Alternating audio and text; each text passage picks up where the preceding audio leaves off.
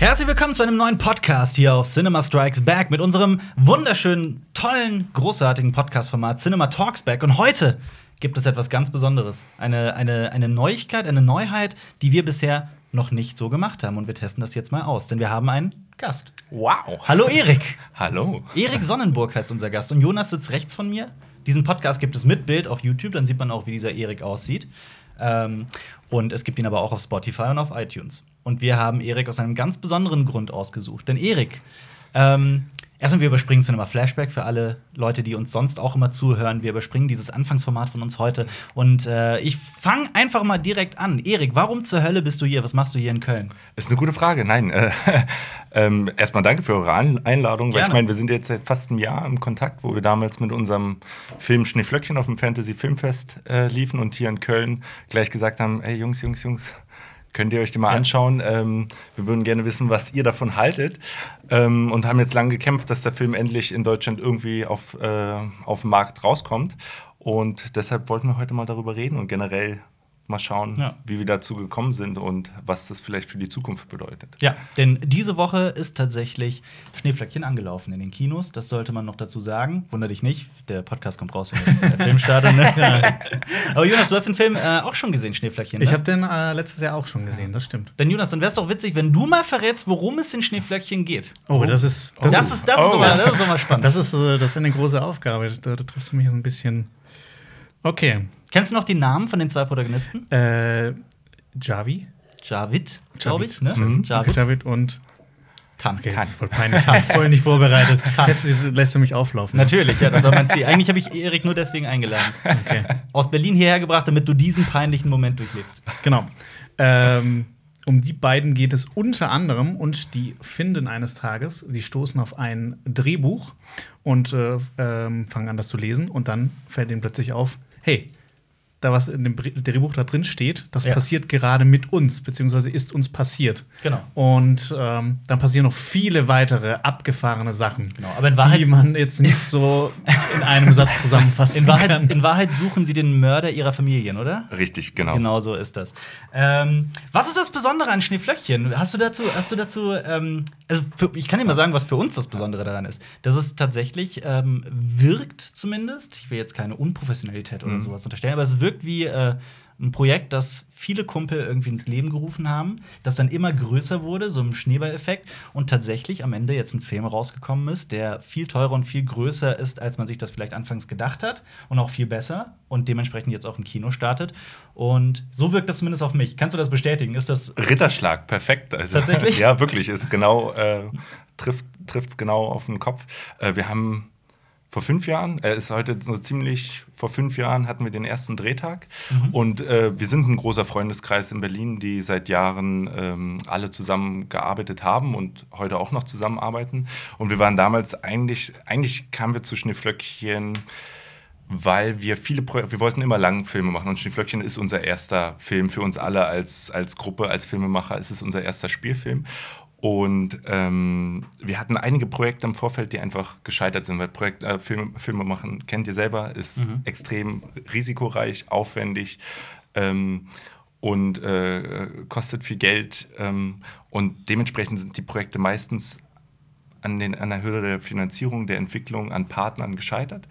Ähm, dass eigentlich Schneeflöckchen dann aus dem Frust entstanden ist, weil wir eigentlich gesagt haben, das kann nicht sein, dass wir es nicht gebacken kriegen, zusammen unseren ersten Film zu machen. Und das ist dann bei Arend Remmers, der unser Drehbuchautor ist, ähm, entstanden, weil ähm, wir saßen damals bei Spring Breakers im Kino, haben uns den angeschaut und direkt nach, dem, nach der Vorstellung war es eigentlich so, wir müssen einen Film machen. So, also, Ja. das, das kann nicht sein. Und dann war Aaron eigentlich zwei Wochen später schon äh, mit einer groben Idee da, weil das kam dann äh, zustande, dass wir zu der Zeit hatte, ich weiß nicht auf welchem Festival, aber Danny Boyle, der einer für uns, einer der größten Regisseure und Vorbilder ist, ähm, der hatte irgendwo eine Ausstellung, wo, wo seine ganze Filmografie gezeigt wurde. Und da wurde ihm die Frage gestellt, ähm, welcher denn sein persönlicher Lieblingsfilm aus seinen, aus, aus seinen Werken ist.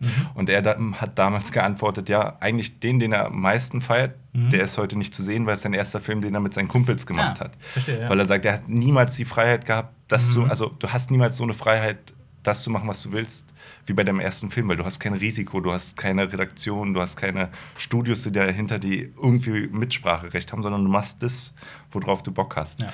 Und das war eigentlich, dass wir gesagt haben, ja, das, das müssen wir machen, das muss unser Film sein. Und so hat Aaron dann eigentlich dieses crazy Konzept geschrieben, aus dem Grund, weil Robert Rodriguez, anderes Vorbild, immer sagt, dreh mit den Mitteln, die dir zur Verfügung steht. Ja. Und so ist das Konzept geschrieben. Alle Schauspieler, die im Film drin sind, sind ähm, sehr gute Freunde von uns oder Bekannte, wo wir gemerkt haben, ah, wir schreiben das Buch um diese Leute herum, um die Locations, die wir haben, Ja. ähm, um die Fahrzeuge, die wir haben. Also wenn ein Zahnarzt drin vorkommt, dann ist es einfach, weil wir einen Kumpel hatten, der eine Zahnarztpraxis hat. Das, das ist so dumm gesagt. So. Ähm, und dadurch funktioniert es dann auch an sich schlüssig. Aber da muss man den Drehbuchautor mal loben, oder? Dass er Wirklich, das alles so wirklich. unfassbar Ja. darauf zugeschrieben Ja. hat und es passt. Es Ja. hat für mich, als ich den Film gesehen habe, kannte ich euch alle nicht. Mhm. Und für mich hat das äh, so gewirkt, als wäre das tatsächlich ein Drehbuch, das einfach so geschrieben wurde. Das hat alles so viel Sinn gemacht, dass es tatsächlich ein, ein Zahnarzt ist, der sich dieses Drehbuch ausdenkt und so weiter. Es hat wunderbar gepasst. Also ganz groß Lob an Arend, wie hieß er Ja, nochmal? Aaron Dremers. Aaron Remers, ja, ganz, ganz großes Kompliment. War das denn bei dir schon immer so, dass du irgendwie in, einem, in, in der Filmbranche arbeiten wolltest? Ähm, ja, ich glaube, das ist so wie bei vielen dann so schon in der, in der Schulzeit. Mhm. Das erstmal eine Kamera in der Hand gehabt und dann will man sofort äh, Regisseur werden. Man sieht Ja. die Filme, man will die machen, die man als Kind dann wieder sieht. Ähm, und da ist die Leidenschaft dann eigentlich losgetreten und dann eigentlich nach der Schulzeit den klassischen Weg gegangen von ähm, ans Sets gegangen, Setrunner gewesen und dann bin ich durch Zufall auf die Leute getroffen, weil die da Kurz, Musik. kurz, Setrunner ist ein Produktionsassistent quasi, der die Kaffee kocht und alles. Genau, alles, machst am Set jedes. Kabel, was du rumschleppen Ja. musst. Ich Alles denke an so. unsere Zuschauer, die das vielleicht nicht alles wissen. Ja. Sehr gut. Okay. Sehr gut, sehr Ja. gut. ähm, und dadurch bin ich dann an irgendeinem Set damals auf äh, die Jungs damals getroffen und dann ähm, haben wir uns alle direkt ineinander verliebt und haben die nächsten Jahre, äh, wie gesagt, alles gemacht, was man machen kann. Jeden Kurzfilm, Musikvideos, Imagefilm, Werbung. Ähm, und das war immer unser Standbein, aus dieser Kraft dann eigentlich irgendwann, sage ich mal, uns selber als Filmschule das Know-how anzueignen, äh, anzueignen und dann mit unseren Partnern irgendwann Ja. einen ersten Film machen Also zu können. war das bei euch alles autodidaktisch und nicht so, dass ihr Ja. ähm, in irgendeiner Weise das studiert habt Ja. oder sowas. Und ich würde sagen, da ist Schneeflöckchen die beste Filmschule für uns gewesen. Also muss man wirklich sagen, weil es hat jetzt fünf Jahre gedauert und wir haben so viel dabei gelernt. Ja. Ja. Das ist Wann, wann, wann habt ihr das erste Mal was gedreht? War August 2013. Okay. Und wann, wann ist quasi die letzte Szene? Wann wurde die, Die gedreht? War dann 2015, also ziemlich Oh, zwei ist- Jahre aber später. Gibt's da, ja. nicht so, gibt's da nicht auch so Continuity-Probleme, gegen, gegen die man dann nichts machen kann? Mega. Also wenn, wenn Leute, die den Film gucken und wenn du Ja. nur auf Haare achtest, Ja. die, die, die, Ja. Warum Das hat der sieben verschiedene Bärte? Ja. Ja, ich kenne das so aus, äh, aus, also jetzt auch gerade bei dem Projekt, das wir machen. Da haben wir halt auch tageweise gedreht, aber wir hatten halt das Problem dann immer wieder, die Sonne war weg oder es hat geregnet. Und Ja. wenn man das so oft anguckt, dann fällt das einem auf und es macht mich dann wahnsinnig. Ja. Und das ist wahrscheinlich, also am Zuschauer fällt es dann am Schluss überhaupt Hast- gar nicht auf, weil sich alles verspielt. Hast du irgendwie. das denn auch noch gerade aktuell im Film, dass du dir denkst, oh Gott, da hätten wir eigentlich, äh, was weiß ich. Also man ist nie 100% zufrieden. Wobei ich echt sagen muss, ich würde den nicht noch mal anfassen. Also ich bin wirklich extrem happy, ähm, was aus dem Film geworden ist. Aber da war eine Menge Frust dabei. Ne? Also äh, für uns, wir haben den Film unter der Prämisse damals auch gemacht, das ist für uns die Filmschule, wir wollen unseren ersten Film machen. Und wenn der Film kacke wird, dann stecken wir den einfach in die Schublade und der kommt nie raus. So, weil du kannst nicht wissen, ob der Film am Ende gut wird oder nicht. Ähm, und als wir zwei Jahre gedreht haben, dann hat allein die Postproduktion noch mal zwei Jahre gedauert. Aber als wir dann den ersten Rohschnitt damals auch gesehen haben, muss man ehrlich sagen, wir saßen alle nebeneinander und waren so, wow, das ist sch- scheiße. so, also, scheiße, es ist wirklich, wir saßen Oh und waren so, wow, das, das funktioniert so gar nicht. Aber äh, das ist der natürliche Prozess, weil man sagt halt immer, Film wird dreimal äh, gemacht, beim Buch, beim Drehen und im Schnitt. Im Schnitt. Und ähm, da ist so viel dann auch nochmal passiert, hat deshalb auch so lange gedauert. Mhm. Ähm, aber deshalb, Film ist an sich immer, ist immer Kompromiss und Film steht immer nur aus Fehlern. Und eigentlich, wenn die Mhm. Story gut erzählt ist, ist ja eigentlich alles, was du machst, du versuchst von den Schwächen abzulenken. Und wenn du das gut geschickt machst, dann fallen dir Fehler wie Anschnitte oder Anschlussfehler oder Haarprobleme hoffentlich nicht auf. Wenn du Mhm. Ja. drin bist, dann hat, vergisst er alles Ja. drumherum. Musst du unbedingt mal unseren Kurzfilm steil verbrennen. Was waren denn, was waren denn so deine Aufgaben bei dem, bei dem Dreh? Wofür warst du hauptsächlich Genau, also zuständig? äh, äh, ich bin Producer und in dem Sinne äh, ist meine Position, dass ich die rechte Hand vom Regisseur bin und versuche mit ihm und äh, allen anderen kreativen Departments die Vision umzusetzen, die sie sich vorstellen und das auf irgendeine Weise möglich zu machen, ohne irgendwelche Mittel. Also was heißt ohne irgendwelche Mittel? Weil wir haben den Film komplett, nicht, du kannst nie sagen, du hast den nie komplett ohne Geld gedreht, ähm, aber er ist ohne Geld entstanden, weil niemand wurde über diese Zeit bezahlt. Wir hatten mm, kein Geld für Locations, im Prinzip kein Catering, nix. Kennt ihr wahrscheinlich dann auch. Bei uns war es dann immer so, die Schauspieler gibt es Essen, haben wir gesagt, da drüben ist ein Meckes. Geh doch mal los. Ähm, so ging das dann los. Und, aber trotzdem musst so du das halt Mittel finden. zeitaufwendigste Hobby der Welt quasi. Richtig, absolut, Ja. weil wir mussten an Wochenenden anfangen zu drehen, weil jeder muss die Miete zahlen. Ähm, und so ging es dann los. Aber du überlegst dir halt genau, mit wem du das machen kannst. Deshalb ist es wiederum die Entwicklung mit Arendt und Adolfo, der der Regisseur ist, war es dann und mein äh, Produzenten. Also da ist ein riesen Team dahinter. Ne? Also insgesamt waren wir, wir haben halt überlegt, was haben wir und was können wir machen. Und wir hatten ähm, die beiden Hauptdarsteller Tan und Javid, die sind halt auch Mitproduzenten, genauso wie Die der. heißen auch Tan und Javid, oder? Nee, die heißen Erkan und Reza. Ah, okay, alles klar. Sehr ähnlich. ähm, und der Adrian Topol, der den, den, den Bolek spielt, ähm, mit der Hühnermaske, ist auch einer der Produzenten. Und jeder von den drei hatte auch, sage ich mal, eine Firma. Der Erkan, der hatte einen kleinen Technikverleiher. Äh, Technikverleih in Berlin. Der Reza hatte eine Medienfirma und Adrian ähm, eine Produktionsfirma, mit dem wir äh, viele Jahre zusammengearbeitet haben. Und das war das Fundament, dass wir gesagt haben, das sind unsere drei Ressourcen, die wir nutzen können.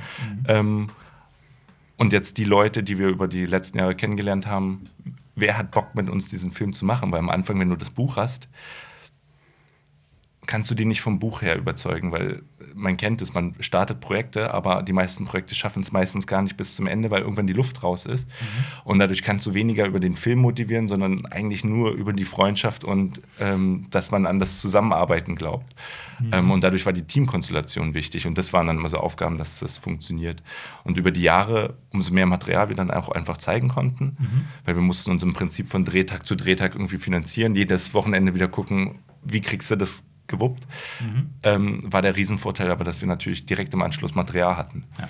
Und mit dem Material wurde es immer leichter, Leute zu begeistern. Und Ich kann mich noch erinnern, der erste Drehtag waren wir zwölf Leute. Das heißt, wir, wir hatten damals irgendwo in einem Hafen gedreht, wo direkt nach zwei Stunden wir von Regen überrannt worden sind. Aber komplett, wir haben durch den Hafen, wir hatten nicht mal, wir hatten nicht mal äh, Kabelverlängerung oder so. Jeder musste seine Rechner abschleppen. und dann haben wir durch den Hafen einfach, wenn du so mit fünf Meter Verlängerungskabel ab, äh, die Strecke abgedeckt und dann fängt es an zu regnen und wir sind so, okay, das Set ist, ist lost. Ja. Ähm, und so ging der erste Tag völlig im Chaos erstmal los und am Ende sind mehr als 200 Leute nach den fünf Jahren dabei gewesen. Also das ist wirklich, wie du sagst, das ist ein Schneeballeffekt, der da losgetreten wurde. Was waren, denn, was waren denn so die größten Schwierigkeiten und Herausforderungen in den Jahren beim Dreh? Ich, äh, das ist schon wieder äh, äh, lange her, ist meistens mit einer Anschlussfrage, ist aber das Konzept des Buches ist da wirklich genial, weil du hast die zwei Storylines, die komplett größtenteils unabhängig sind. Dadurch konntest du eh immer wie zwei Stränge parallel erzählen. Du hast immer kleine Side-Adventures, die auch wie eigene Kurzfilme an sich funktionieren. Dadurch ist es vom Konzept sehr dankbar, weil du nicht wirklich Motive konsequent über Monate, Jahre Ja. abdrehen musst. Ähm, es ist eigentlich die Kraft und die Ausdauer, dass, dass, dass dieser Marathon-Gedanke, dass du sagst, so irgendwie, du brichst nicht vorher ab, ähm, dass, dass man nicht aufgibt, dass man weiterzieht. Das ist so insgesamt der längste Kampf. Vor allem, ich würde sagen, weniger im Dreh, Ja. weil du hast beim Dreh immer eine Gruppendynamik und äh, du ziehst dich mit. Aber in der Postproduktion, der fällt, wenn, wenn die letzte Klappe äh, geschlagen ist, du bist erstmal mega erleichtert, aber dann geht die nächste riesen, riesen Baustelle los. Ja, frag mal Jonas, der vor dir sitzt. Ja. Und da, wenn dann- da, da hängen dann nicht mehr 30, 40 Leute rum, sondern dann hängt es an einer Handvoll Leute, die das Ding schultern müssen. Und es hat eine ganz andere Dynamik. Und da muss man genauso die, mit der gleichen Kraft, mit der gleichen Ambition durchballern. Aber war das auch für die Cutter dann quasi so ein, so ein, so ein Nachtjob für die ganze Postpro?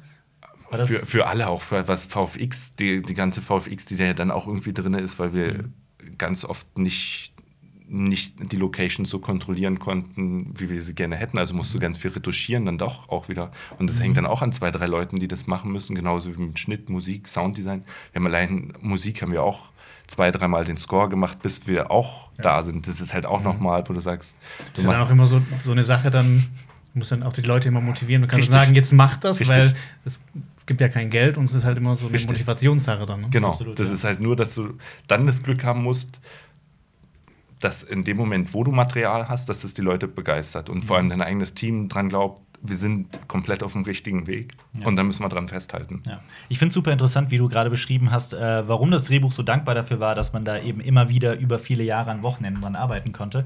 Weil wenn ich an, äh, an Debütfilme denke und an Filme, die, also No-Budget-Produktionen, dann denke ich immer zuerst an Filme wie Clerks. Und die machen das eben anders. Die äh, nehmen sich ein geschlossenes Set, in dem sie dann über ganz lange Zeit irgendwie, irgendwie drehen. Und ihr habt das tatsächlich ganz anders gewuppt. Mit vielen Locations und vielen Figuren und vielen Wechseln. Und äh, es ist krass, das wirkt halt tatsächlich nicht so, als wäre das irgendwie so eine Notfallproduktion gewesen oder Ja. sowas. Äh, super interessant, das äh, so mal von der Seite zu hören. Ja. Krass. War es denn, war's denn schwierig, den Film ins Kino zu bringen oder wie war der Prozess? War das, Das- ein Kraftakt? Auf jeden Fall. Also äh, mu- muss ich auch sagen, für uns, da es der erste Film ist, komplett neue Erfahrung gewesen. Mhm. Aber ähm, die Erleichterung war groß, als der Film fertig war. Aber den Film dann, sage ich, noch mal rauszubringen, ist Minimum eine gleich große Hürde wie den Film selber zu machen. Und Das, das darf man überhaupt nicht unterschätzen. Und gerade in Deutschland, wo die Filmkultur eh schwierig ist, sage ich mal, Mhm. wo deutscher Film keinen guten Status hat, Und dann habt ihr noch so einen richtig abgedrehten Film. so ein Nischenfilm ist es dann extrem schwierig. Wir waren dann, wir waren dann dankbar, ähm, dass wir vor genau einem Jahr auf dem Fantasy Filmfest gestartet sind. Und ähm, wir hatten eigentlich keine Erwartung. Für uns war das ein Grund, dass wir gesagt haben, wir wollen zum Fantasy Filmfest gehen, weil wir wissen, ähm, es geht um Genrefilm. Unser Film prinzipiell gehört dahin. Ja. Aber wir wussten auch, dass wenige deutsche Filme auf dem Fantasy Filmfest laufen.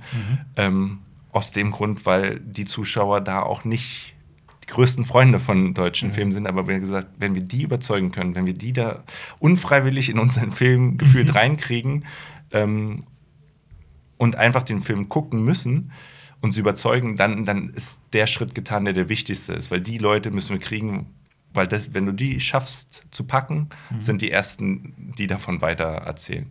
Und hätten wir uns nie, äh, äh, nie gewagt zu erträumen, aber der lief bombastisch auf Ja. dem Fantasy-Film. Habt ihr ihn dann auch zum ersten Mal so im Kino gesehen oder habt ihr quasi so mal auch so eine Vorpremiere gemacht für euch und habt dann so ein Genau, wir hatten damals äh, einen Monat vorher noch eine Teampremiere, aber da bist du halt, In einem kleinen Kino oder, oder wie war das? da waren wir im Sinister in der Kulturbrauerei, nee, waren auch 400, 500 Leute, da haben wir, aber da, da, die, alle, die ganzen halt Familien Freunde von nur, ne? allen. Das genau. eher nach einem großen Besäufnis.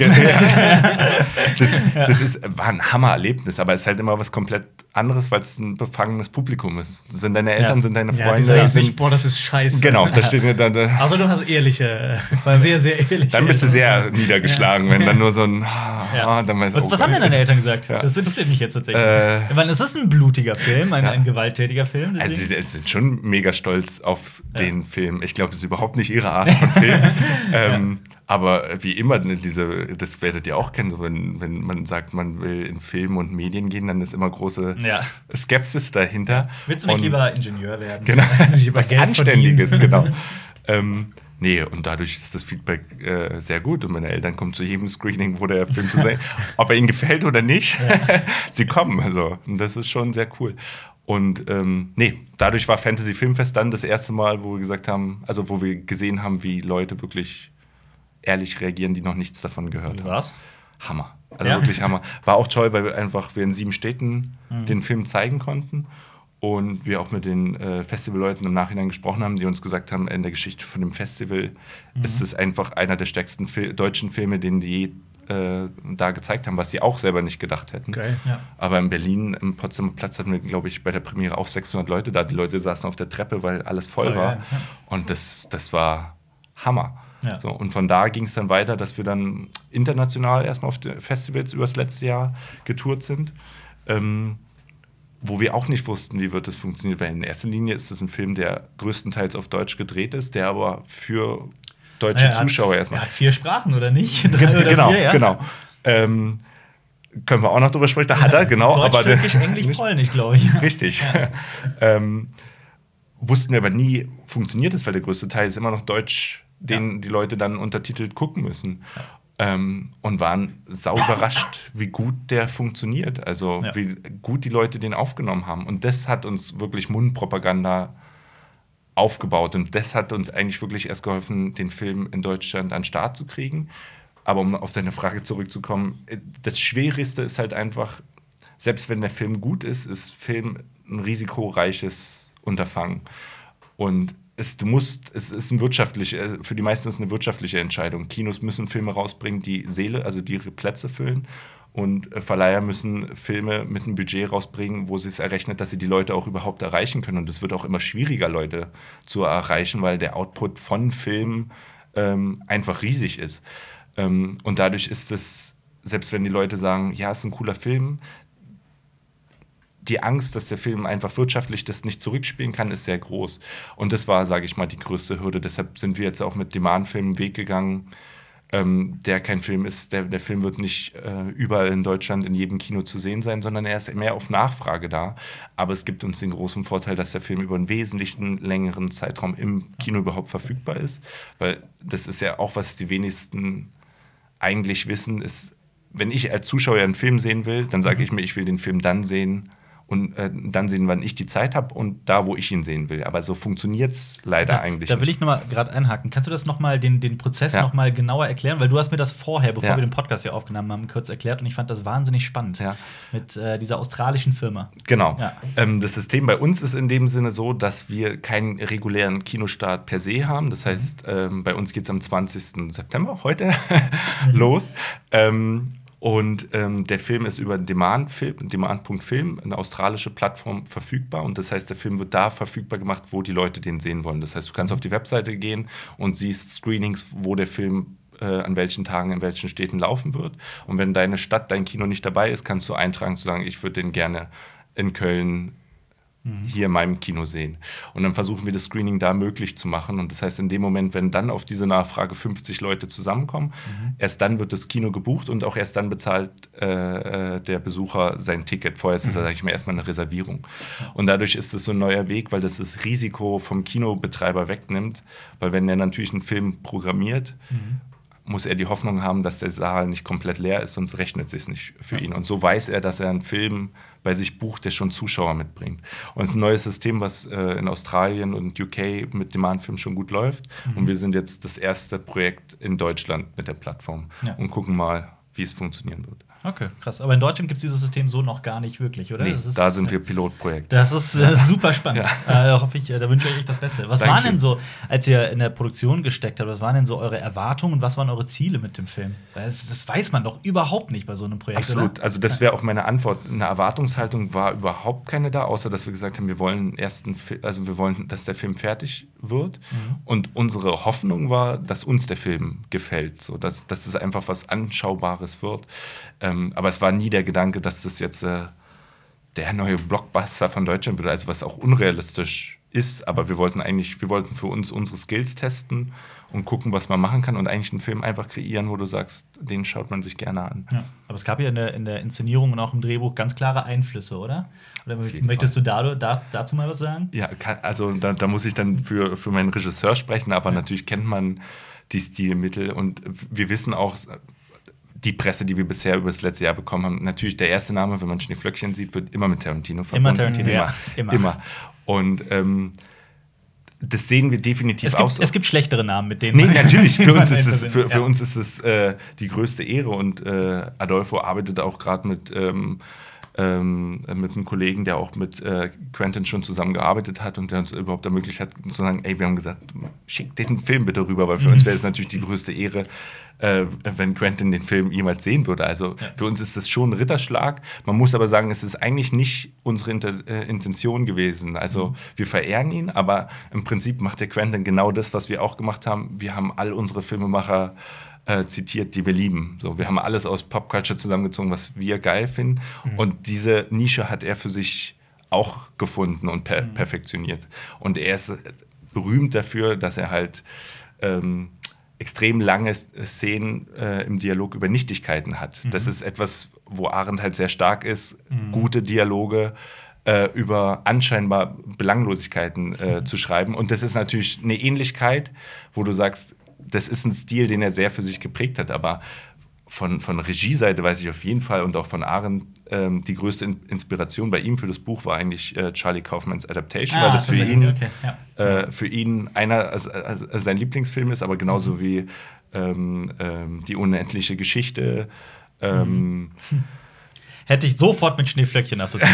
Ja, eben, aber da, da, da merkt man, äh, Spaceballs ist auch da drin, aber du merkst, da, da ist so viel drin und äh, auch, aber auch eine Menge von Martin Scorsese und bei der Adolfo, der ein Sergio Leone-Fan äh, ist, sind das eigentlich mit, wo er sagen würde, seine größeren Einflüsse. Aber das sind genau die gleichen Einflüsse, die Tarantino auch in seine Filme mit reinzieht, plus viel mehr.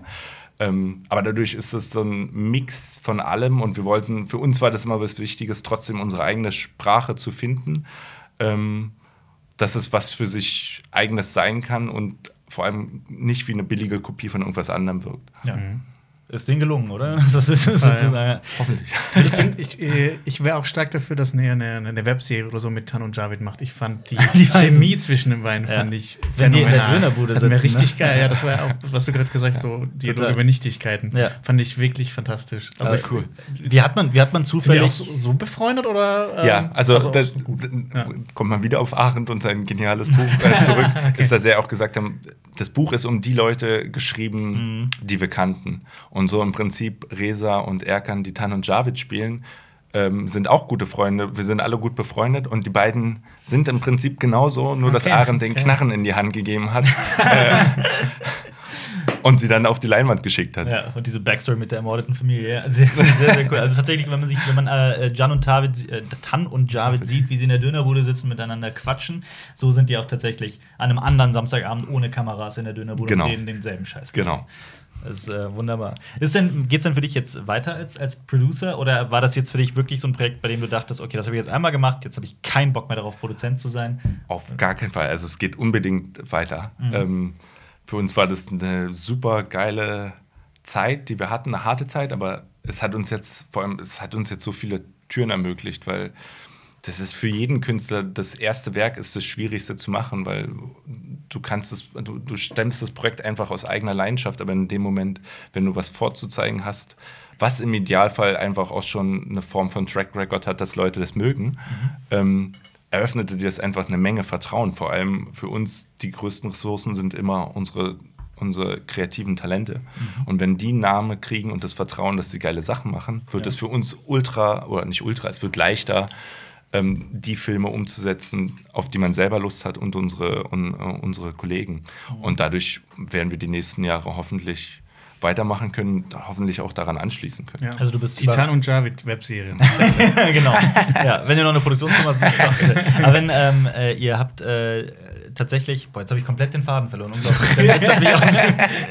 Ist egal, dann halte ich mich einfach hier an meine Moderationskarten. Ähm, ich frage mal so ganz offen raus, gerade so als äh, Producer, wie viel, wie viel kreative Arbeit steckt tatsächlich in dem, in dem Job? Und wie viel davon ist rein organisatorisch, analytisch und so weiter? Ähm, es ist äh, tagesgeschäftsabhängig. Mhm. Ähm, in, der, in der Entwicklungsphase bist du viel mit dem Buch beschäftigt, weil in erster Linie willst du, alle wollen den Film machen, auf den sie Lust haben, weshalb es immer wichtig ist, dass dein Team am Anfang eigentlich die gleiche Vision, die Idee hat, äh, von dem Film hat, damit alle am gleichen Strang ziehen. Mhm. Weil wenn man da merkt, das reibt nicht, dann weißt du eigentlich, dass der Film wird am Ende genau daran scheitern. Ja. Ähm, dadurch ist da eine große kreative Arbeit äh, ähm, mit verbunden, das Buch in die richtige Richtung zu kriegen. Ähm, bei Schneeflöckchen, das war genauso ein Punkt, weil man sagt immer, das ist, haben wir auch oft bei uns intern darüber gesprochen, man sagt immer, es ist immer so eine, ist eine ernst gemeinte Aussage, es klingt aber immer wie so eine Floskel, aber man sagt als Filmemacher immer, man macht die Filme, die man gerne sehen wollen würde. Ähm, aber wenn es darum geht, einen Film zu finanzieren, zu stemmen, man nimmt viele Faktoren dennoch sofort mit rein, weil man schon überlegt, du musst diesen Film ja finanzierbar machen und dieses, dieser Film muss auch die Chance haben, das eigentlich zurückzuspielen. Und da war eigentlich Schneeflöckchen für uns wahrscheinlich das einzige Mal der Film, dass wir den genau so machen konnten, dass wir gesagt haben, nee, machen wir nicht. Ähm, wir wissen nicht, wer die Zielgruppe ist. Wir wissen, dass der Film nichts kostet, also brauchen wir diese Konvention nicht eingehen. Der verfolgt aber trotzdem all seinen dramaturgischen Regeln, Strukturen, die ein Film braucht, weil du kannst Regeln erst brechen, wenn du verstehst, warum du sie brechen kannst. Aber Ich, so, ich, ich lache nur, sorry, weil wir im letzten Podcast oder vorletzten Podcast genau denselben Satz, ich glaube sogar mit exakt denselben Worten geil. benutzt haben. Ja. Vielleicht habe ich den ja gehört. Der ist aber zu diesem Zeitpunkt, wo wir das gerade aufnehmen, noch nicht online. Das heißt, nicht schlecht. Nicht okay, schlecht. sorry, ja, ich habe dich unterbrochen. Tut ähm, und ähm, wo ist der Faden? Hier. ähm, Genau, man kann Regeln nur brechen, wenn man sie. Genau. Ja. Ähm, Und da, und da haben wir uns dann eigentlich die Freiheit äh, gelassen, weil zum Beispiel Hyper Electroman ist so ein guter Part, auf den wir angesprochen sind. Der Film ist ja allein dadurch unkonventionell in Deutschland, dass du erstmal zwei Türken oder Reza ist ein Iraner, also wir haben eigentlich einen Deutsch-Türken und einen Deutsch-Iraner als Hauptrolle. Es vermittelt aber immer das Gefühl, dass das beides Brüder sind. Ja. Ähm, aber es ist ungewöhnlich, dass du, sage ich mal, zwei äh, Menschen mit Migrationshintergrund. genau, ähm, in, in der Hauptrolle hast. Ähm, und uns immer wichtig war, das sind Kumpels von uns, die super funktionieren, aber das hat überhaupt, also d- darüber denken wir nicht nach. Aber wenn du einen normalen Film machen würdest, würdest du dir da direkt darüber Gedanken mit Verleihern äh, machen müssen. Du machst dir keine Gedanken, aber die Presse wahrscheinlich. Richtig, oder? ne, weil du am Ende wird immer drüber nachgedacht, ah, schaffen die Leute, weil ein Film wird von den Darstellern mitverkauft. Also, und dann wird immer gehen die Leute in den Film rein. Aber das sollte dich eigentlich nicht interessieren, weil es sind Ja. zwei stinknormale Menschen, die eine unglaubliche Empathie ausstrahlen und du einfach Bock hast, den zuzuschauen. Und so war uns das auch wichtig, dass der Film jetzt nicht so sagt, und wir haben die beiden Flüchtlingskinder, die jetzt ihr Drama, weil es ist egal, es sind zwei Jungs, die die gleichen Probleme haben wie alle anderen. Das war so ein Ding, wo wir gesagt haben, dass diese Konvention brauchen wir uns gar nicht unterstellen. Ähm, und Hyper Electroman war auch so unser größter Ausflug, wo wir, äh, Leute gefragt haben, warum, wieso, weshalb. Und Nee, die Frage ist, warum nicht? war, Ja, warum genau. nicht, ja. Und die Geschichte dahinter war eigentlich auch, dass William James, der unser Gastregisseur ist und auch einer unserer zwei Editor, ähm, das war eine Kurzfilmgeschichte von ihm, die er Ah. selber als Kurzfilm machen wollte. Ja. Und irgendwann ähm, waren Arendt und Adolfo einfach mit ihm zusammen und haben so gesagt, ey, der Film ist so crazy, wie er ist. Warum bauen wir den nicht einfach ein und du machst die Szenen als Gastregisseur in dem Film? Why not? so. Geil. Geil. Und genau sowas kannst du halt auch einfach, also du Ja. kannst es machen, du musst es nicht überdenken, überlegen. Es kann funktionieren, muss nicht funktionieren. Ja. Hier hat's Also habt ihr im. Prinzip während des gesamten Drehs noch immer an allen möglichen Schrauben Genau. im Drehbuch gedreht. Die ganze Zeit eigentlich. Ja. Deshalb ist ähm, auf, je, auf jeden Fall, das Grundkonzept stand komplett, ähm, aber man hat immer wieder Anpassungen gemacht und da kommt dann auch viel der Schnitt rein, was, sage ich mal, die Struktur mit den Kapiteln, den, den Flash-Forwards, Flash, äh, Flashbacks, das sind Dinge, die eigentlich im Buch auch nicht drin stand, wo man sagt, das war wie ein äh, Neuschreibungsprozess auch in der Postproduktion, Ja. der den Film auch erst zu dem gemacht hat, äh, ähm, was er jetzt ist, aber beispielsweise auch ähm, ja, man, man kann es sagen, weil es, das spoilert nichts, aber es gibt eine Szene im Film, ähm, wo, ähm, ähm, wo dieses Drehbuch gebrochen wird äh, von dem Autoren, der den Film im Film schreibt. Ähm, und darüber reflektiert, wie beschissen diese Szene gerade ist. Und das ist nichts, was anfänglich im Buch stand, sondern das war die Geschichte dahinter, ähm, dass wir diese, Film, äh, diese Szene so gedreht haben und wir da waren, das ist Dreck, das funktioniert nicht. So, aber du hast nicht die Zeit, du hast nicht das Geld, das Ja. neu zu drehen. Und da kam dann auch im Schnitt, äh, äh, im Team die geile Idee zu sagen, das Einfachste wäre einfach selbst zu reflektieren, weil es Ja. ist so viel Meta-filmemacherische Kommentare in dem Film Total. warum, ja, dann sagen wir das, weil es ist, es ist absolut legitim, Fehler zu machen, aber wir Ja. können dazu stehen und sagen, ja, das war Müll. Aus der Not eine Tugend. war. Genau. So, und da, so, so eine Dinge sind viel mit eingeflossen. Das haben wir früher auch sehr oft machen müssen. Wenn dann plötzlich ähm, die Tonspur fehlt. Und dann muss man, äh, das, das hat Alper mal gemacht, der hat in, in so, das war in so eine Challenge. Ach so, die meinst- Tonspur ja, war komplett, die war weg. Ich glaube, es gab nur Tam Die- Kameraton, aber den kannst du ja auch komplett Die wegschmeißen. Karte war nach einem Drehtag genau. futsch. Und Alper Ja. hat dann irgendwas so mit so Ja, ich habe das, ich hab das auf Batman, Batman, umgemünzt genau. und dann Voice-Over. Total. Aber tatsächlich ist äh, dadurch dieses Video, das wirklich äh, total, wahrscheinlich total kacke geworden wäre, hat es so ein bisschen gerettet. Das hat Kriegt tatsächlich besser gemacht. ja. Ja, das war. Äh, es ist oft so, in der Not äh, frisst der Teufel Ja. fliegen, aber dann plötzlich kommt man halt so äh, auf die besten Ideen. Ist es denn, ist denn ähm, dieses gesamte, dieser gesamte Berufszweig des Produzenten, was du jetzt gut kennengelernt hast, würde ich mal behaupten, ähm, Würdest du das auch jungen Filmemachern so empfehlen, diesen Weg zu gehen, die Interesse daran haben? Oder wie, welchen, welche Tipps würdest du denen so an die Hand geben? Aber auf jeden Fall. Also ich glaube, das ich meine, ich komme jetzt aus einer, wir sind jetzt alle noch nicht so alt, wir kommen eigentlich einer, aus, alle aus einer Generation, wo wir den kompletten technologischen Wandel eigentlich schon äh, nativ mitgenommen haben. Mhm. Ähm, und die Möglichkeiten sind halt einfach grenzenlos geworden. Also es ist einfach so einfach, einfach geworden, vom technischen Faktor Filme zu drehen. Ja. Ähm, dass das aber immer, es ist immer gut, dass Filmemacher ein Verständnis haben, was, der was das Konstrukt drumherum ist, weil es sind einfach, es ist eine große Kunstform, weil du so viele kreative Gewerke hast, die zusammenkommen müssen und Filme machen ist einfach Kommunikation, weil du erzählst Geschichten mit tausend verschiedenen Departments ja. und das ist eigentlich nur kreatives Chaos. Also und das muss irgendwie gelenkt, gebündelt, äh, werden, gebündelt ja. werden. Ähm, und da ist Regie ein ganz elementarer Punkt und da ist die Produktion ein ganz elementarer Punkt. Und umso, umso besser man das äh, Hand in Hand hat, mhm. umso besser werden die Produkte, die man machen kann. Findest du es jetzt rückblickend ein bisschen schade, dass du nicht auf eine Filmhochschule gegangen bist? Oder, oder sagst du eigentlich, ist das völlig glatt? Oder würdest du anderen Leuten empfehlen, auf eine Filmhochschule zu gehen? Oder was sagst du den Leuten? Jetzt, jetzt kommt der Twist. Das Krasse ja. ist, dass ich nach Schneeflöckchen an die Filmhochschule gegangen bin. Ach, tatsächlich? weil wir, weil wir, wir, haben den Film abgedreht mhm. und zu dem Zeitpunkt habe ich dann entschieden, dass ich nochmal an eine Filmhochschule gehe. Ähm, eigentlich war das ein Grund, dass du sagst, wir haben uns so verausgabt nach der Zeit, weil wir alles reingesteckt haben, was wir hatten, um diesen Film zu machen, dass ich dann eigentlich noch mal ein Setback haben wollte mhm. und noch mal einen geschützten Raum wollte, wo ich mich noch mal austoben kann, weil wir eigentlich mhm. diesen Sprung zu der Zeit gemacht haben von Werbung, Imagefilm auf Spielfilm und ich ein neues Netzwerk haben wollte, weil wir sind alles Berliner Jungs und ich wollte irgendwie ein neues Netzwerk dazu kriegen, um, um neue Möglichkeiten zu kriegen. Mhm für mich war Schneeflöckchen die Filmhochschule. Ähm, ich würde den Leuten immer sagen, Filmhochschule ist absolut nicht notwendig zu besuchen, mhm. aber Kontakte. Es ist, ne? es ist Filme, du kannst Filme nicht alleine machen. Ja, und ja. es kommt immer darauf an, was deine Möglichkeiten sind. Wenn du das, ich hatte das Glück, dass ich diese Jungs getroffen habe mhm. und diese Filmfamilie hatte. Wenn ich die nicht gefunden hätte, absolut, dann ist, mhm. weil es ist einfach ein Ort, wo du Gleichgesinnte finden kannst ja. ähm, und dir einfach sage ich mal, ich habe in Ludwigsburg an der Filmakademie studiert. Ähm, du kriegst Ressourcen gestellt. Also das ist, das sind Dinge, mit denen du arbeiten kannst. Aber im Prinzip ist es einfach nur ein Ort der Möglichkeit und du musst daraus machen, was du daraus machen kannst. Aber dir kann niemand deine Sprache beibringen. Und da ist Filmschule auch gefährlich, weil Filmschulen sind natürlich auch immer an, einen, an eine Film oder an ein System angeschlossen.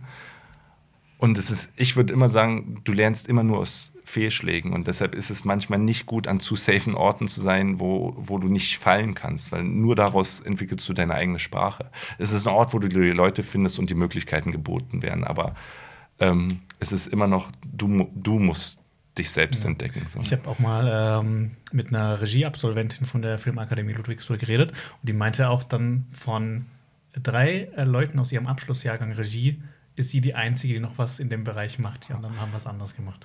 Ich, ich glaube, ja. also an sich, die, viele Kollegen von mir, die, sag ich mal, in den Jahren vor mir äh, rausgegangen sind oder mit denen ich auch studiere, man wird, sie, man, man, man wird sie immer wieder sehen, weil die Schule sehr stark connected ist. Ähm, und die Leute, auch sehr viele talentierte Leute einfach da sind.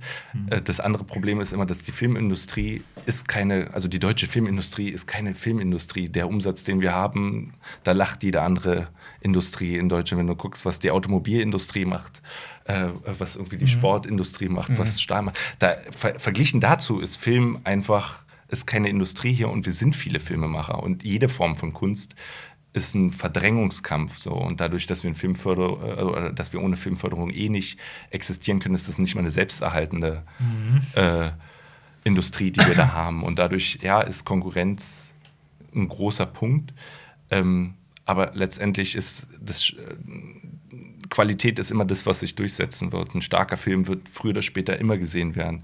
Die Zeiten haben sich da geändert, aber wenn man mal selbst an Fight Club Filme gefühlt jeden Menschen, den du fragst, deine zehn Lieblingsfilme, der Film ist dabei. Ja. Ist ein Film, wenn man zurückdenkt, der hat im Kino anfangs nicht funktioniert, ist dann aber ein DVD-Blu-ray-Hit geworden. Ja. aber da kommen dann halt Fakten, das sind andere Zeiten heute als damals. Und da ändert sich auch immer die Industrie und da weiß man auch nicht, wo der Punkt hingeht.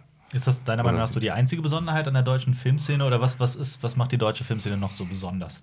Was, was zeichnet sie aus? Was, zeichnet, was, was zeichnet sie aus? ähm, es ist schwierig. Das, was.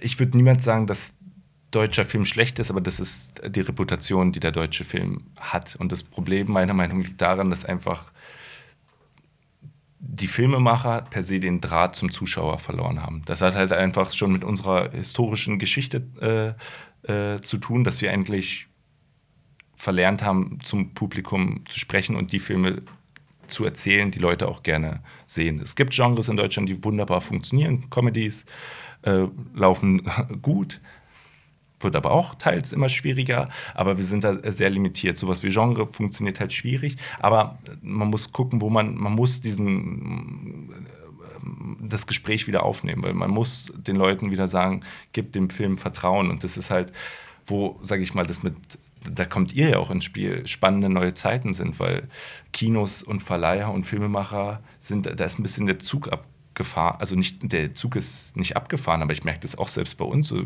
haben wir auch gerade darüber gesprochen, mhm. wie ich eigentlich schon denke, ich bin eigentlich noch eine junge Person, aber diese, diese ganze Social-Media-Welle, die hat mich damals schon sehr überrannt, bis ich gemerkt habe, ach krass, das ist, wie es jetzt läuft. Und Man kann auf YouTube Geld verdienen. nee, aber das ist ja, das sage ich mal, und ich bezeichne, ihr seid auch Filmemacher, ihr macht ja auch äh, die Dinge und ihr habt das Riesentalent, was, was ich heute jedem, also wofür ich euch absolut beneide, weil ihr habt einen direkten Draht zu den Zuschauern. Und, das ist wahr. Und ihr werdet definitiv die neuen Gatekeeper für Filmemacher, weil wir sind so angewiesen auf Leute wie euch, weil ihr das Vertrauen von Leuten habt. Ähm, auch eine Meinung zu bellen, zu sagen, ob wenn ein Film gut wird, weil wenn wir uns auch hinstellen und sagen, wir haben einen Film gemacht, das ist immer was Subjektives, mhm. wir kriegen das Wort einfach nicht raus. Und da fehlen uns teils dann auch die Strukturen, weil es ist eine eigene Kunst für sich, einen Film auch wieder draußen zu vermarkten. Und für jeden Filmemacher, der eigentlich mittlerweile eine eigene Community, das, das ist Gold wert, eine eigene Community zu haben, weil einen Film zu machen, ohne zu wissen, wer ihn am Ende guckt, ist auch mhm. traurig. Da, äh, erstmal Dankeschön für die netten Worte. Das, ist, das, bedeutet uns tatsächlich sehr viel. Deswegen haben wir dich auch eingeladen, weil wir immer wieder in den letzten Jahren versucht haben, äh, gerade so kleine Perlen, die es immer wieder gibt, eigentlich auch im ja. deutschen Filmmarkt, irgendwie wieder an die Oberfläche zu holen. Zum Beispiel habe ich in den letzten Jahren ist der Nachtmar völlig ja. untergegangen und das fanden ja. wir so schade, weil das mhm. ein so unfassbar großartiger Film ist. Schneeflöckchen ist jetzt äh, auch ein Beispiel, den wir unbedingt ein bisschen prominenter ähm, äh, irgendwie in den Vordergrund stellen wollen. Und wir haben sogar auch äh, vor einiger Zeit ein Video gemacht, in dem wir 55 deutsche Filme aufgezählt haben, die wir wirklich allesamt mhm. irgendwie als Meisterwerke betiteln mhm. würden. Und eigentlich hat diese äh, hat diese deutsche Filmkunst ja viel ja. zu bieten, mhm. gerade wenn man in die Geschichte blickt. Das ist total schade. Ich freue mich auch immer wieder, wenn äh, ein deutscher Genrefilm rauskommt. Ich habe mich damals richtig gefreut, als ähm, Hell zum Beispiel rausgekommen ist. Ja, ähm, ja und ich gucke mir das auch richtig gerne an. Also ich habe auch vor kurzem, ähm, kennst du Plan B, Scheiß mhm. auf Plan A? Den habe ich vor kurzem auch gesehen. Den fand ich auch, auch ein Berliner Film, ne? Ja, genau. Auch Kollegen von uns. Ah, und es passiert in der Szene eine Menge. Es ist, man kann nicht sagen, es gibt den deutschen Genrefilm nicht. Kann man auch so ein bisschen ähm, den äh, Hut zu Paul Dexter und Christoph Slatnik geben, weil in, Deutsch, äh, in Berlin wurde dann die Genrenale als ein, äh, mhm. das Festival des deutschen Genrefilms gegründet, was ähm, seit, seit, sechs Jahren gibt, wenn ich mich jetzt gerade nicht, sechs, fünf, sechs Jahren. Ähm, und das damals die erste Plattform war, wo wir uns eigentlich alle damals kennen, also kennengelernt haben und du gemerkt hast, du, bist auch nicht alleine, dass du die Form von Film irgendwie erzählen willst. Und du merkst, dass dann eine Menge passiert und auch was man guckt, was jetzt so aktuell für Filme rauskommen, da sind mega viele Genreperlen äh, dabei. Hast, Manch, hast du ein paar Tipps oder ein paar ähm, äh, Empfehlungen? Können wir gleich noch drüber reden? ähm, da, da, passiert eine Menge, aber es ist auch ein Entwicklungsprozess, weil wir für als deutsche Filmkultur auch für uns ein bisschen wieder eine neue Sprache entwickeln müssen. Und was dazugehört, ist halt auch einfach, dass nicht jeder Film eine perfekte Perle sein kann. Aber man muss ja. es so sehen, dass jeder Film ähm, Türen für neuen Film eröffnet. Ja. Ähm, und gucken, dadurch. Gucken deswegen, sorry, dass ich unterbreche, aber ja. gucken deswegen auch ganz viele andere Leute jetzt so ein bisschen auf Schneeflöckchen mit einem Auge, um so den, den äh, zu schauen, ob dieser Film erfolgreich ist oder, oder wie ist das? Ist da auch so ein gewisser Druck innerhalb dieser kleinen Szene, die sich da zusammenbraut? Weiß ich nicht, aber ich will, also Druck würde ich nicht sagen, sondern eher eine ne Möglichkeit. Und das mhm ist aber auch jeder Film genauso wie Plan B. Ich muss sagen, also so, so, ein, ähm, so ein Achtungserfolg war auch Heilstätten, den die Fox rausgebracht hat, mhm. vom äh, Michael David Pate und dem Tisch Mehrbeck, die einfach mal auch wieder einen Horrorfilm gemacht haben, der damals auch 200.000 Zuschauer im Kino erreicht hat. Mhm. Den, ähm, hat den, hat übrigens Marius gesehen. Ja. Und Er mochte ihn nicht. Ja, und das, ja, ja, das ist aber, immer so dieses, dieses kritische, wenn, dann YouTuber in Filmen ist aber das, das, das ist, was ich genau meinte. Das ist absolut legitim, weil ein Film ist immer noch subjektiv und es kann nicht jeder Film jedem gefallen und der muss auch nicht jedem äh, gefallen. Aber das, was für uns wichtig war, dass das genau so eine Filme sind, die rauskommen, die auch einfach wieder einen Achtungserfolg in dem Sinne haben, weil sie Zuschauer in die Kinos Mhm. locken. Und dadurch ist das zum Beispiel ein Film, in dem Punkt, wo Heilstätten viel ein stärkeres Vorbild für andere sein kann, weil unser Film hat es beispielsweise noch Mhm. nicht erreicht. Aber jeder Film, der irgendwie was Neues reinträgt, damit die Leute Vertrauen gewinnen, Mhm. ähm, zu sagen, oh, ich gebe dem Film wieder eine Chance, ähm, ich gucke mir den im Kino an, äh, auf Blu-ray, was ist auch so ein Punkt ist, ist auch geil, wenn Leute Filme auf Blu-ray oder auf Netflix gucken. Aber im Prinzip, Filme werden in der Regel immer fürs Kino gemacht. Und danach misst sich die Filmindustrie in dem Sinne halt auch ein bisschen. Wenn Kino schlecht läuft, da wirst du wahrgenommen. Wenn Kino gut läuft, dann hast du auch ein gutes Nachleben in allen anderen Medi äh, äh, äh, Formen der Auswertung, wo du drin bist. Dadurch ist der Fokus so auf Kino. Und dadurch versuchst du, die, dafür machst du den ja auch. Und jeder Film, den du anguckst, egal ob du denkst, ach, den kann ich mir auch nur auf Blu-ray angucken, wenn du ihn auf großer Leinwand siehst, der wird geiler wirken. So. Klar. Es, Ja, ist einfach, ja. es ist einfach da, wo Film am besten funktioniert.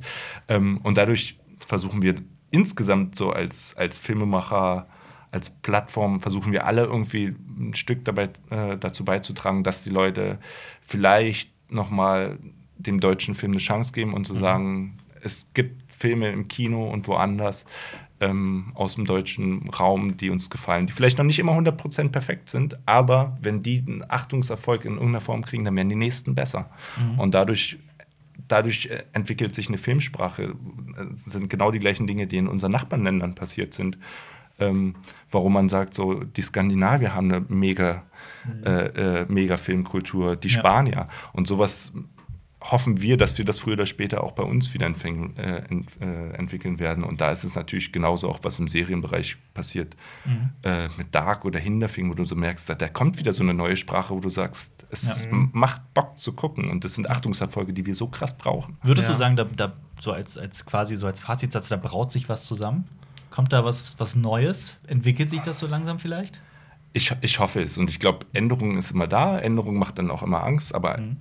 Änderung ist immer gut. Und das würde ich gerade sagen, in einem System, was so festgefahren ist, alles, was es lockert, bietet einfach Platz für neue Möglichkeiten. Und ob die immer gut gehen oder nicht, ist am Ende egal, weil es wird sich immer was Gutes daraus entwickeln. Und nicht alles wird funktionieren. Aber solange einfach Platz für neue Filme geschaffen wird. Alles gut. Ja. Ja. Wolltest Genau. du was sagen, Jonas? Ich hab, sorry, ich habe dich, glaube ich, unterbrochen gerade, oder? Nee. Nee, alles gut. Aber was denn, ähm, Irgendwann suchen wir alle den Faden so Ja. auf dem Boden. Interna international bewegt sich ja witzigerweise so ein bisschen auch dahingehend, dass viele Filme jetzt tatsächlich nur für die Streaming-Plattform produziert werden Mhm. und teilweise auch nur darauf ausgespielt werden. War das für euch auch irgendwann irgendwie mal ein Gedanke oder ist vielleicht irgendeine Streaming-Plattform mal auf euch zugekommen und hat gesagt, hier, wie wär's damit? Ähm, ja, auf jeden Fall. Das war auch immer für uns ein Gedanke. Ich sag mal, im Nachhinein waren auch die Überlegungen, wie du gesagt hast, so, wir haben gesagt, Schneeflöckchen hat schon Potenzial. Selbst zu sagen, macht man ein Remake, macht man eine Serie draus. Das waren alles Überlegungen, wo wir auch schon mit Partnern gesprochen haben, wo es Interesse gab. Wir haben gesagt, kann man gerne irgendwann drüber sprechen, aber wir haben jetzt fünf Jahre Arbeit reingesteckt. Das ist nichts, wo wir sofort sagen, nicht nochmal den gleichen ja, ja. Film machen. Genau. Ja. Der ist jetzt erstmal abgeschlossen und jetzt wollen wir uns auch weiterentwickeln. Aber es ist immer was, was definitiv im Hinterkopf ist. Und als Filmemacher ist man definitiv auch an solchen Partnern interessiert, weil, wie gesagt, es geht darum, du machst Filme dafür, dass sie gesehen werden. Ja. Und man muss sich auch dem anpassen, wie die Leute äh, konsumieren. Ich, ich glaube nie, dass Kino komplett aussterben äh, wird, weil dafür ist Kino viel zu stark. Aber es ist halt äh, eine riesen Infrastruktur, die dahinter ist. Und das muss halt einfach finanziell für Kinobetreiber, für Filmemacher funktionieren. Und da wird sich eine Menge ändern. Aber äh, wo das hingeht, kann ich mir selber ähm, noch nicht 100% absehen. Aber ich, Filme werden immer geguckt, Filme werden immer da sein. Und es wird auch irgendwie funktionieren. Es ist halt nur immer die Frage, wie, viel, wie viele Filme funktionieren. Oder was für Filme. Weil man merkt ja auch bei den Amerikanern, wenn du guckst, Blockbuster entstehen immer mehr, aber dieses Mittelsegment stirbt Das- weg. Und ja. das, sind, das sind Filme, die ich eigentlich immer massiv geliebt habe. Mhm. Und das ist ein Zweig, der komplett Ja. weggebrochen ist. Ja. Und das ist schade und das ist die Frage. Aber es alles, Geschichte wiederholt sich immer wieder. Das ist genau wie alles andere, das wird Mhm. auch wiederkommen, meiner Meinung. So, das irgendwann wirst du gesättigt sein von dem einen und dann wird eine Rü- Rückbesinnung erfolgen und dann werden die Filme hoffentlich auch wieder zurückkommen. Also unsere große Hoffnung ist ja immer ähm, A24. Jedes, jed, jeder Film, den das Studio Ja. rausbringt, ist einfach Bisher, für ja. sich. Ein Gold wert, ja. Ja. Ist denn ähm, bei euch denn irgendwie jetzt schon was, was im, im Blickfeld, was, was ihr so als nächstes macht? Arbeitet ihr wieder zusammen oder ist jetzt erstmal jeder für sich oder was, was, was steht da in der Zukunft an? Ähm, mehr oder weniger, also wir, wir sind alle eng äh, verbunden. Ähm, wir arbeiten auch alle noch viel zusammen. Es ist nicht so, dass wir immer sofort auf das nächste Projekt hüpfen, weil das natürlich nicht immer funktioniert und äh, das ja auch einfach Zeit kostet, einen Film zu machen. Und dadurch Welchen Film machen wir die nächsten sechs Jahre? Richtig. Richtig. Aber äh, ich komme gestern auch erst aus dem Schnitt von einem neuen Film, den wir hoffentlich, also wir haben im Sommer schon wieder einen Film abgedreht, ähm, den wir Ende des Jahres hoffentlich fertig haben und hoffen, dann nächstes Jahr nachliefern zu können. Aber äh, unser Regisseur Adolfo fängt an, nächste Woche seinen, äh, seinen großen ersten Studiofilm zu drehen und äh, wir gucken alle sehnsüchtig dahin, Ja. ähm, was daraus äh, wird. Hast du Ähm, da schon irgendwelche Infos verraten? Oder, ähm, oder wann der rauskommt ungefähr? Nee, das, das weiß ich tatsächlich gar nicht. Die Dreharbeiten gehen nächste Woche los. Ich, ich würde schätzen, ähm, dass das zügig im nächsten Jahr sein wird. Ähm, aber worum es wirklich da geht, ähm, weiß ich noch selber gar nicht so Oh, genau. das ist Ist das bisschen politisch korrekt? Ich kenne Genau. den, kenn den Verleiher, das weiß ich. Aber Ja. das, äh, ich werde ihn jetzt nicht nennen, weil ich das wahrscheinlich nicht darf. Ähm, Und äh, ja, Aachen schreibt auch fleißig weiter und da bin ich auch sehr gespannt, neue Filme, neue crazy Bücher zu sehen. Also es wird was passieren und wir werden definitiv auch wieder zusammenkommen und neue Projekte machen. Ja. Ist denn, ähm, würdest du, würdest du denn sagen, dass es allgemein für, für Neuanfänger irgendwie schwierig ist, in, die, in den deutschen Filmmarkt einzusteigen, als also wirklich berufstätig? Weil wir haben viele Zuschauer, die, die sich vorstellen könnten, irgendwie mal an eine Filmhochschule zu gehen und äh, Film zu studieren oder irgendwie mal, ähm, die davon träumen, irgendwie als Regisseur zu arbeiten. Äh, würdest du irgendwie sagen, dass es, dass es eine, ein sehr, sehr schwieriges Unterfangen ist? Oder was, ist, was, ist, was sind da so deine Überlegungen? Auf, auf jeden Fall, es ist auf jeden also da muss man sich nichts vormachen, das ist sau schwierig. Für uns hat es jetzt gefühlt mehr oder weniger zehn Jahre gedauert, unseren ersten Spielfilm zu machen. Und das ist eine Zeit, wo du dir überlegst, ist es das, was du machen willst, oder ist es dir äh, wichtiger, ein gutes Einkommen zu haben und Spaß zu haben? So für uns war es immer, wir brennen für Film und dadurch nimmst du dann viel in Kauf.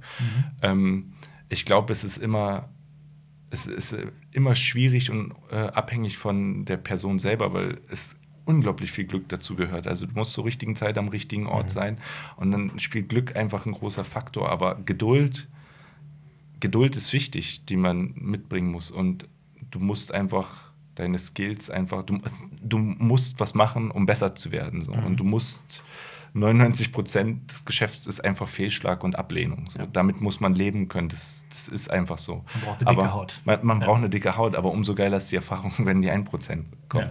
Und das funktioniert. Und dafür macht man es letztendlich, weil das war auch so, wenn du das erste Mal. Dir, dir ist alles, du kannst dich angeschrien haben, du kannst jeden Tag am Set stehen und sagen, ich will das nie wieder machen. Mhm. Aber in dem Moment, wenn du deinen Film auf großer Leinwand siehst und Leute eine gute Reaktion darauf, das ist der krasseste, schönste Rausch, den du haben kannst. Und Mhm. das motiviert, weiterzumachen. Und am Ende ist es, du willst Geschichten erzählen. Und ich, der Weg ist mit der wichtige und spannende Part des Filmemachens, weil es dieser kreative Austausch ist, den du mit allen hast. Sonst, äh, man sagt ja auch nicht zu Unrecht, dass äh, wenn Filme machen nicht schwer wäre, dann würde es jeder machen. Also die Hürde ist ja auch in dem Sinne wichtig, damit es keine zu krasse Übersättigung gibt. Also da muss ja eine Hürde sein, dass ein Film auch einfach einen qualitativen Anspruch haben kann, ähm, damit er überhaupt die Chance hat, die, Aufmerksam die äh, gerechtfertigte Aufmerksamkeit vom Zuschauer zu erlangen. Und, aber davon darf man sich nicht abschrecken lassen. Da, Man muss hinfallen, wieder aufstehen Ja. und weitermachen. Ich finde, das ist ein wunderbares Schlusswort, oder Jonas? Ja. Was sagst du? Ist es- oder, oder zeig mal auf die Uhr. Ja, alles gut, oder? Ich habe nämlich, ich hab nämlich keine Fragen mehr auf meinem, auf? Zettel und ich fand, ich fand dieses Schlusswort so wunderbar. Also tatsächlich. Jetzt hast du aber das Schlusswort durch die Erwähnung des Schlussworts hast du es kaputt gemacht. Das stimmt. äh, vielen Dank, dass du da Ja, warst. vielen ich, Dank fand's, ich, fand's, ich fand's wunderbar. Ich hab, mir, mir persönlich hat es sehr, sehr viel Spaß gemacht. Das war sehr lehrreich. Ähm, möchtest du noch irgendetwas sagen über Schneeflöckchen, über, über die verrückte Welt von, von Cinema Strikes Back? Sagst, du sagst jetzt über die verrückte Welt von Eis und Feuer. nein, über die verrückte Welt von, von Cinema Strikes Back oder sonst was, was du noch unbedingt loswerden möchtest. Jetzt hast du die Gelegenheit. Nee, ich bin sehr begeistert und ich verfolge euch ja jetzt auch eine Weile und ich bin da wirklich, wie gesagt, ich bin euch sehr dankbar, dass ihr mich heute eingeladen habt, weil ich finde, es ist eine perfekte Synergie und Ja. ich glaube, ihr werdet dafür uns auch hoffentlich in Zukunft ein starker Partner sein und wenn die Kamera aus ist, bin ich schon gespannt, was ihr mir alles erzählen dürft, Ey, das- was ihr noch nicht erzählen dürft Wir, wir persönlich sind immer total geflasht, wenn wir irgendwie Leute aus der, aus der Filmbranche kennenlernen, die dann sagen, hey, ihr seid doch die und Ja. die. Und ich denke mir so, ja, Okay. okay. wir, haben, wir haben irgendwie angefangen, äh, jedes Ding zu machen, weil wir halt selber so Riesenfans der, Mhm. der allgemein der Filmkunst sind und weil wir auch dafür tatsächlich Feuer und Flamme sind. Und Ähm, weil wir irgendwann eines Tages auch mal einen Kinofilm rausbringen wollen. das ist halt, wie gesagt, du bist halt tatsächlich genau an dem Punkt, an dem wir halt, zu dem wir noch wollen. tatsächlich. Aber dadurch ist das so geil, was für eine Plattform ihr einfach habt, weil das wird euch so viel ermöglichen. Also ich bin da mega gespannt, was daraus passiert. Wir und dadurch auch, ist ja. diese ganze Szene von Filmemachern und was man da machen kann Mhm. mit den neuen Möglichkeiten ist, ist Wahnsinn. Total. ist- Also wir respektieren also, also wir haben, ich habe riesigen Respekt dafür, dass ihr auch allein diesen Film zum Beispiel mit einer 5D gedreht habt. Das ist, das ist für mich unvorstellbar. Das ist Ja. richtig, richtig krass. Also für Ja, vor alle, allem, weil es halt einfach auch aussieht, als ob das mit einer, also 5D ist eine okay Kamera, Ja. also ein ganz gutes Arbeitspferd, aber es ist jetzt keine Kinokamera. Oder- nee, muss ja, man auch Tatsache sagen, wir haben auch auf dem Ding einfach nur gedreht, weil keine Kohle da war, um Ja. irgendeine gute Kamera zu kriegen. Mhm. Und Ja. es war dann einfach unser Kameramann Konstantin Frey, der mega Arbeit geleistet hat. Ja. Äh, der hatte halt einfach einen und haben gesagt, bring die mit. So, und äh, damals, ist ja dann auch fünf Jahre her, hatten wir einen, einen russischen Hack, womit du die Möglichkeit hattest, auf 2K zu drehen. Mhm. Aber es ist kein ausgereiftes System äh, gewesen. Es hat immer so ein Und- bisschen so Äh, Angst davor, dass die Kamera jetzt abkackt. Ne? Richtig, und über, Ja. über, über die zwei Drehjahre sind wir auch durch drei Firmwares gegangen. Am Anfang, du weißt, also für die Postproduktion mit diesem Material zu arbeiten, war auch einfach die brutale Hölle. ähm, Ja, aber? Riesencredit dafür an Adolfo und auch an Konstantin, weil die große Herausforderung war, wie kannst du mit dem Ding arbeiten und zeitgleich, fa- genau wie wir vorhin gesprochen haben, es ist immer, du musst immer versuchen, davon abzulenken, was deine Limitationen und Ja. deine Fehler sind. Also mussten sie gucken, testen, was kannst du mit der Kamera machen, damit das nicht auffällt. Deshalb ist der Film gedreht, wie er gedreht ist, dass alles feste Einstellungen sind, keine Mhm. wirklichen Schwenks, Kamerafahrten, weil das sind die Momente, wo du sofort gemerkt Die hast, Schwächen merkst. Ja. Genau. Und dadurch ist es, was sind deine Limits, womit kannst du arbeiten und kaschier das. Und das haben die Wahnsinn Ja. gemacht. Also, Ich hatte immer das Gefühl, immer genau da, wo die technischen und finanziellen Limitationen einsetzen, dass da irgendwie das Drehbuch immer in die Bresche gesprungen ist. Genau das, was du gesagt hast. Mhm. Es ist genau da tatsächlich. Ähm, es ist ja eigentlich im Prinzip ganz einfach bei Schnittflöckchen. Du hältst die Kamera drauf, Tan und Javid sitzen irgendwie in der Dönerbude und reden und zack, hast du eine unglaublich unterhaltsame Szene. Und das ist halt, ja, großes Lob von mir. Ähm, Dankeschön. Für mich auch. Und von Marius auch natürlich stellvertretend. Ähm, ja, vielen Dank, dass du da warst. Ja, hat hat äh, tierisch Spaß gemacht. Ähm, Tito. Genau. Ihr Ja. könnt auch mal schreiben, ob wir öfters mal Genau. Gäste einladen sollen. Unbedingt. Das war, jetzt, das war jetzt tatsächlich, wir hatten vorher schon Gäste, aber das waren halt immer irgendwie Kumpel, die wir eh schon kannten. Das war jetzt tatsächlich das erste Mal, dass wir eine, ein, ein, eine Bekanntschaft äh, irgendwie aus, aus Berlin einfach nach Köln Ja. geholt haben. Und Deshalb, haben, deshalb hat heute Alper auch meine Mutter mal nicht beleidigt. das war das erste, der erste Podcast, in dem ich nicht Jonas Mutter beleidigt habe. Das ist korrekt. ähm, nee, schreibt's gerne. Also, falls ihr irgendwie auf YouTube zuguckt, schreibt's gerne in die Kommentare, ob wir das öfter machen sollen. Wir fanden es wahnsinnig spannend und unterhaltsam. Jetzt kommt dieser ganze Scheiß, den man so auf YouTube macht. So, bewertet, das, bewertet das Video positiv, abonniert Cinema Strikes Back und so weiter und so fort. Und, schaut euch den letzten Podcast an. Da haben Alper und Marius zusammen was veranstaltet. Tatsächlich, ist das, ist das. Ah, nee, shit, nee, sorry, das ist, sorry. nein, nein, nein, nein, ist es nicht. Das war der vorletzte, falsch. genau. Äh, checkt einfach den letzten Podcast aus. Und äh, ja, verfolgt uns auf allen Kanälen, auf denen wir sind. Vielen Dank fürs Zuhören. Ähm, macht's gut, bis zum nächsten Mal. Hier auf Cinema Strikes Back. Das war ein Podcast von Funk.